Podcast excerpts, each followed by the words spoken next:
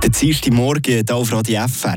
Die besten Sachen, das sind so ein bisschen die spontanen Sachen, nicht wahr? Also irgendwie so, wenn man zu viel plant, dann, dann ist man einfach zu wenig ja, frei auf eine Art und Weise. Man fühlt sich schon fast ein bisschen ja, eingegangen. Und wenn man das Zeug mal ein bisschen passieren wie es passieren dann kommt am äh, Schluss meistens etwas Gutes dabei raus. So ist es so bei einem Schriftsteller in England gesehen.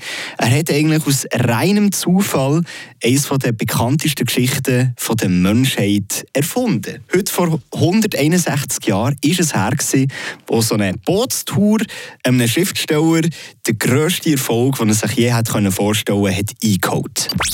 Eine Portion Wissen für einen starken Tag. Schlauere Tag. Mit dem Stop-and-Go-Partner für einen Feriencheck. Auto Bergmann, Armotenstrasse 40 zu Laupen.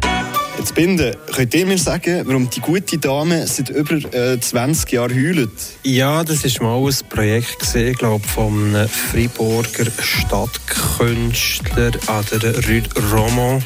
Die ist sogar einmal zerstört worden von einer verwirrten Person, weil die, die Person zu fest gerannt hat. Der Grund genau, wieso diese 20 Jahre heulen, äh, ist mir unbekannt. Was bringt dich persönlich zum Heulen, wenn du in der Stadt Freiburg bist? Auf dem Grand Place, dass äh, der Riesenbau das verdammt teuer hat, und ich schon lange äh, rückbauen Wir sagen, warum die Dame hier heult.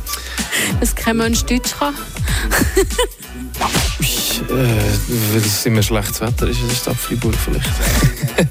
weil sie gegenüber von einer Terrasse ist, wo man Bier serviert und ihr einen Käse gibt. Also das haben wir anlässlich vom Bellua Bollwerk International Kunstfestival Freiburg gemacht, vor 20 Jahren. Und die äh, Künstlerin hat ein bisschen carte blanche gegeben. Und so, wie man so munkelt, zu 100% ist sie nicht bestätigt, hat sie sich inspiriert von einer Kollegin, die Gott jämmerlich das Herz gebrochen bekommen hat. Die jetzt halt bergt für uns alle in Freiburg. Frische Tag, der Radio FR Morgen.